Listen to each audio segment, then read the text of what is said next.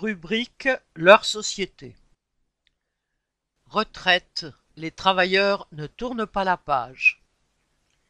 Parmi les cinq syndicats représentatifs invités à rencontrer la Première ministre Elisabeth Borne, la CFDT, la CFTC, la CFE-CGC ont rapidement répondu qu'ils acceptaient. La CGT a annoncé à son tour, le 6 mai, que sa secrétaire générale, Sophie Binet, se rendrait à Matignon. FO doit encore donner sa réponse. En organisant ces rencontres qui doivent avoir lieu les 16 et 17 mai, le gouvernement tente de reprendre le prétendu dialogue social entre guillemets après la promulgation de la réforme des retraites.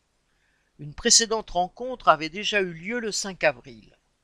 Reçus ensemble à Matignon, les dirigeants de l'intersyndicale avaient démonstrativement quitté la salle après moins d'une heure de discussion, après que la première ministre eut refusé de retirer la réforme des retraites.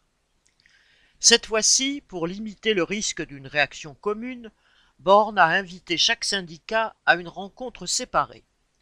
Pour leur permettre de venir sans pour autant donner l'impression qu'ils acceptent de tourner la page, de la réforme des retraites, aucun ordre du jour précis n'a été fixé. En fait, après quatre mois de manifestations, le gouvernement voudrait bien rétablir des relations apaisées, entre guillemets, avec les confédérations syndicales, pour reprendre la formule de Borne. Mais on ne voit pas pourquoi leurs dirigeants devraient lui faciliter la tâche. En cherchant à passer en force, Macron a voulu donner l'image d'un pouvoir fort, capable de mener sa politique anti-ouvrière en traitant par le mépris les dirigeants des centrales syndicales. Ceux-ci ont voulu faire la démonstration qu'il fallait compter avec eux et que le gouvernement aurait mieux fait de chercher davantage à les associer à sa politique consistant à imposer des reculs, à imposer aux travailleurs. L'attitude de Borne montre que celle-ci veut bien maintenant leur montrer un peu de considération. Les responsables syndicaux vont-ils maintenant se prêter de nouveau à un prétendu dialogue social?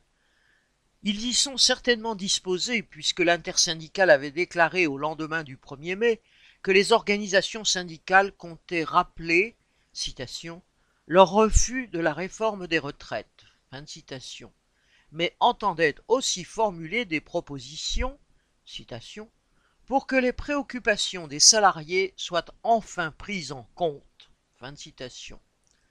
En même temps, l'intersyndicale ne voudrait pas perdre le crédit que lui a valu son refus du report de l'âge de la retraite à 64 ans.